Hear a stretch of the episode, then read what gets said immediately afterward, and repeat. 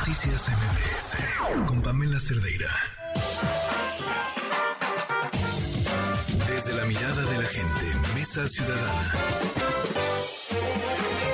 Ya estamos en la Mesa Ciudadana, la primera de este 2023 y además me da muchísimo, muchísimo gusto eh, que nos acompañen. Ya ustedes la conocen, nunca tenemos suficiente de ella, siempre queremos más. Sofía Ramírez, ¿cómo estás? Buenas noches.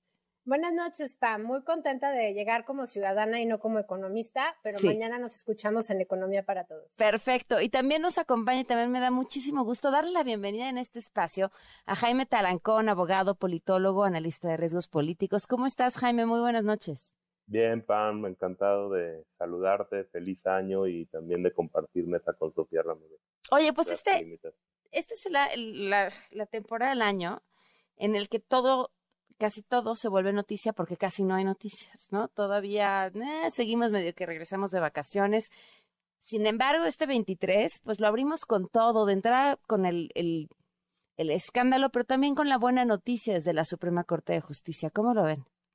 Yo creo que lo primero que hay que destacar aquí, sin duda, es eh, lo que la propia ministra, ahora eh, ministra presidenta, Norma Lucía Piña Hernández dijo fue romper un histórico techo de cristal, ¿no? Desde el año 1825 que se, se declaró la división de poderes, nunca había ocupado esa importante silla una mujer y bueno, desde ahí yo creo que México inicia con una super noticia eh, en materia de paridad de género, ¿no? El segundo, el segundo término, pues aquí se dan, eh, vienen cosas muy interesantes porque primero viene, se da este, este proceso también muy admirable que dio la Corte en una coyuntura muy delicada de un escándalo, de una polémica muy grave que, compromete el prestigio, pues no solo de la Corte y de la Universidad Nacional, sino también pues de toda la cadena de autoridades que participaron en la designación de la cuestionada ministra a la que se le está acusando y evidentemente todavía está en un proceso de investigación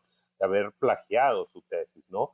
Este, esta cadena de autoridades pues serían el propio presidente de la República, que es quien propone las ternas, y el Senado de la República, que es quien de estas ternas finalmente designa a, quien, a quien ocupa esas vacantes en la Corte. Entonces, esta coyuntura, sin embargo, no fue un obstáculo para que la Corte llevara a cabo un ejemplar proceso de designación de quien ocupará eh, la silla los próximos cuatro años y que, eh, por supuesto, eh, eh, y en la que aspiraba la propia ministra Yasmín Esquivel, que es la que está bajo polémica en este momento.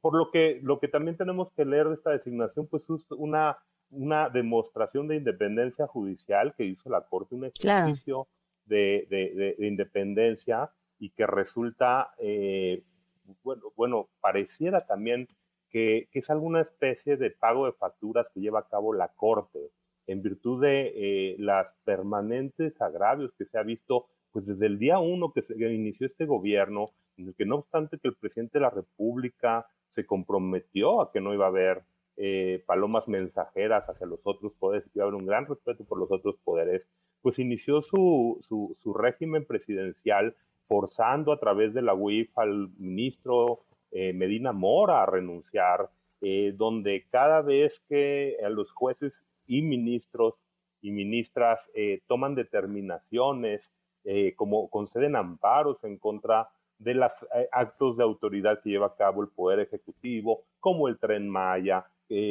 como la reforma eléctrica, etcétera, etcétera, pues son, utiliza sus conferencias mañaneras para atacar y deshonrar eh, o poner en tela de juicio la integridad y honorabilidad de cada uno de los integrantes del Poder Judicial, ¿no?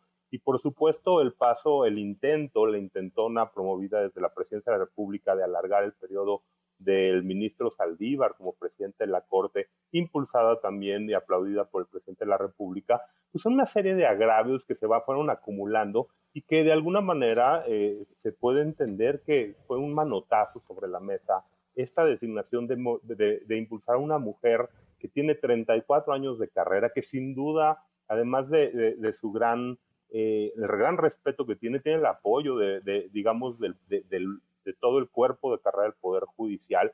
Pero además, paradójicamente, y lo dijo el propio presidente de la República, eh, es, una, es una ministra que ha votado, pues no en todas, pero sí prácticamente eh, en contra de, todas las propuestas de ley que han venido de parte del presidente y de su partido. Y esto también creo que es importante señalar que no hay que interpretarlo como un tema de, ah, entonces hay no nos ministros a favor o en contra de la cuarta transformación, sino que si algo ha distinguido a la, a la ministra Norma Lucía Piña Hernández es precisamente una gran defensa de la Constitución. Es una mujer que verdaderamente ha demostrado en los hechos una gran congruencia, pues por defender lo que, para lo que están los ministros de la Corte, la defensa de la, la, ley suprema, ¿no? Entonces, en ese sentido, creo que debemos estar muy contentos, creo que es una gran designación.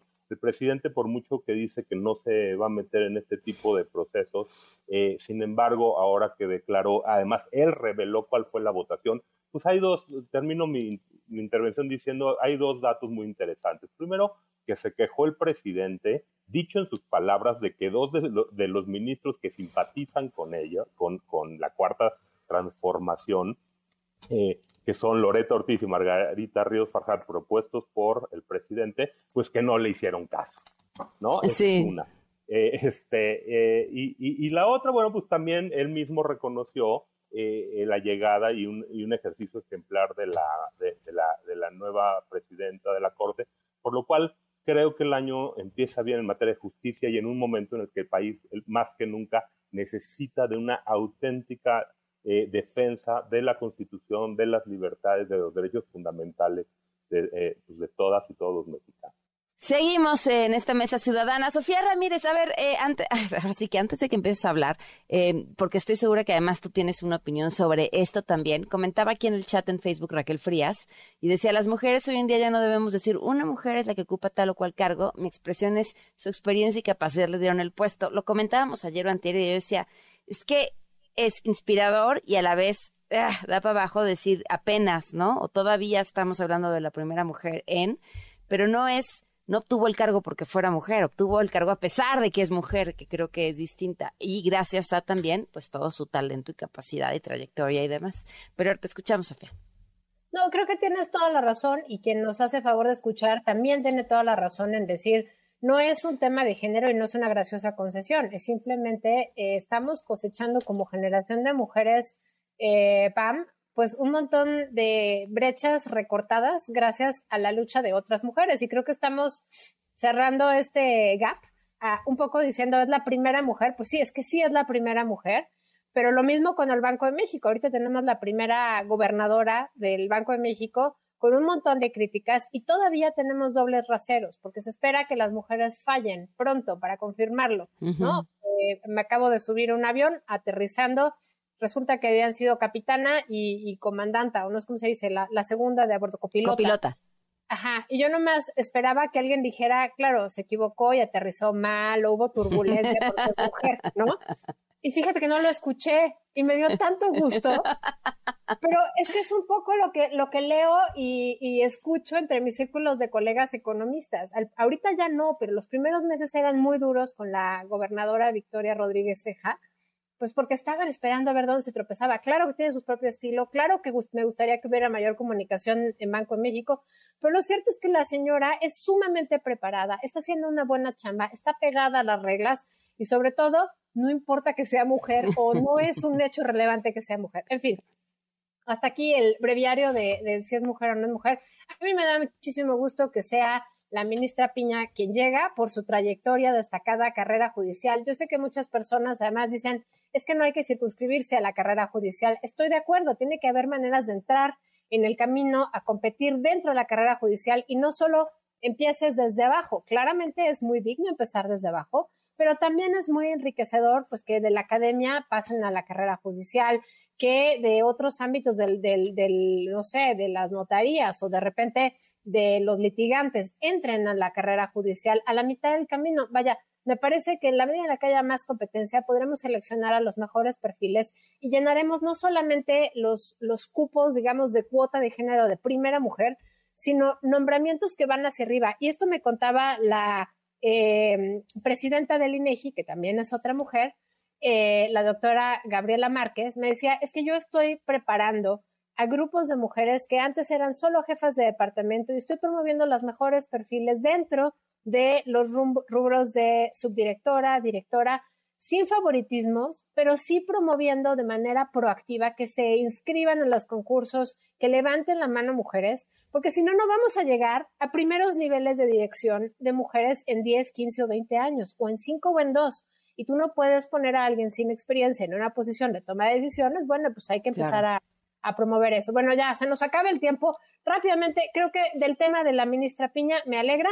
Me preocupa un poco que quede eh, lo que platicábamos en otro espacio, Pamela y yo y otras colegas, por supuesto, de Opinión 51, que quede simplemente en el dicho, eh, en, en, el anecdotario, que se puede hacer trampa, que hay plagio en la UNAM y que al final del día no hay consecuencias más que un, híjole, no va a volver a suceder. Creo que sí, el no va a, no va a volver a suceder es muy importante, pero me parece también que tiene que haber un procedimiento justo para todos aquellos que eh, vieron plagiado su trabajo, porque este es un caso, no es el único caso y tendremos que ver que hacia adelante haya una resolución. Ahora, si me permites, Pam, me brinco al siguiente tema porque si no... Viene, viene, viene.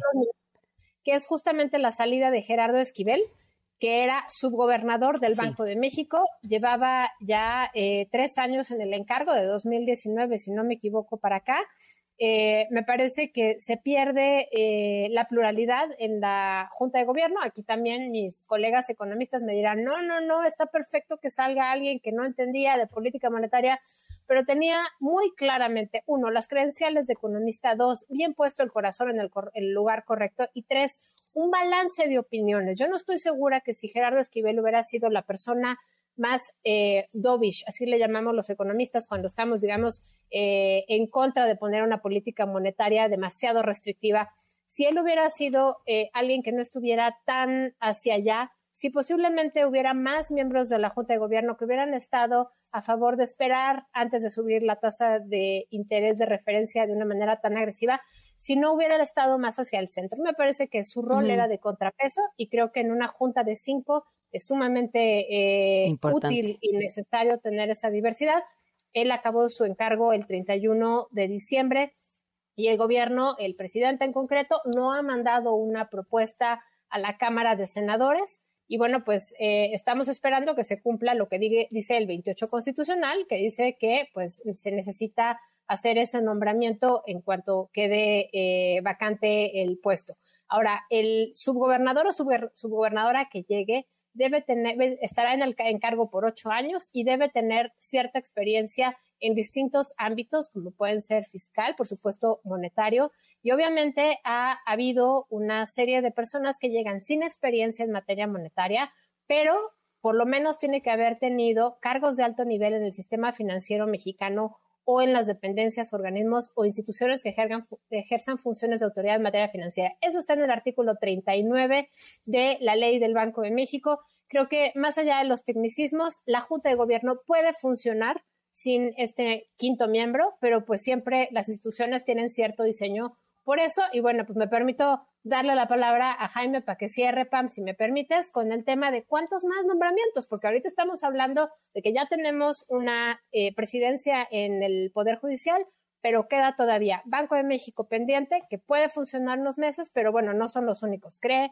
CFE, eh, no CFE, no, CRE, eh, COFESE, IFT, y bueno, pues un sinfín más de organismos públicos. ¿Cuántos, Jaime?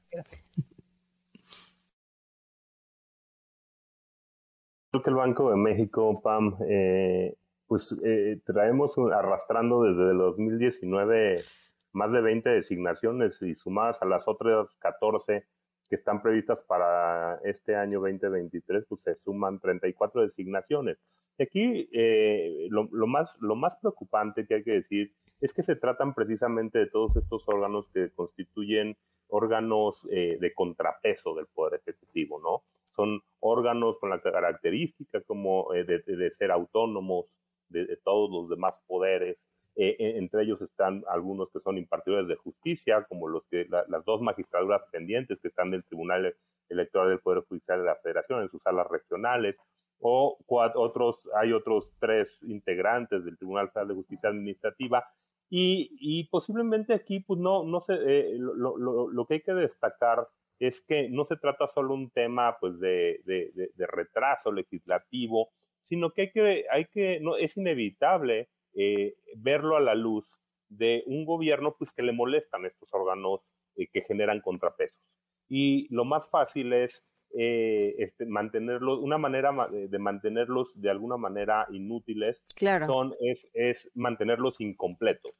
Entonces, pues esperemos, ese, ese podría ser uno de los temas, eh, además de, lo que se viene de, de, la, de, la, reforma electoral, que será inevitable que se vote en el Senado, pues uno de los pendientes legislativos más relevantes es que el, el Senado de la República concluya con estas 34 designaciones pendientes, porque volvemos a lo mismo, se vuelven cómplices de la inutilidad o la no funcionalidad de los órganos que hacen contrapeso de este gobierno. Claro, y luego la respuesta es, ven, no sirven para nada, para que los tenemos, mejor los quitamos, independientemente de que no sirvan, porque ellos son responsables por mantenerlos este, incompletos.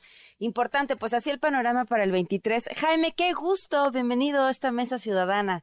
Muchas gracias, Pam. Gracias. y feliz año. ¿eh? Sofía, muchísimas gracias, un abrazo. También ya te extrañábamos de este lado.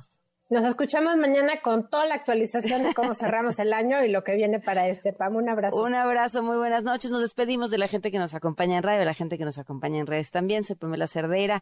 Noticias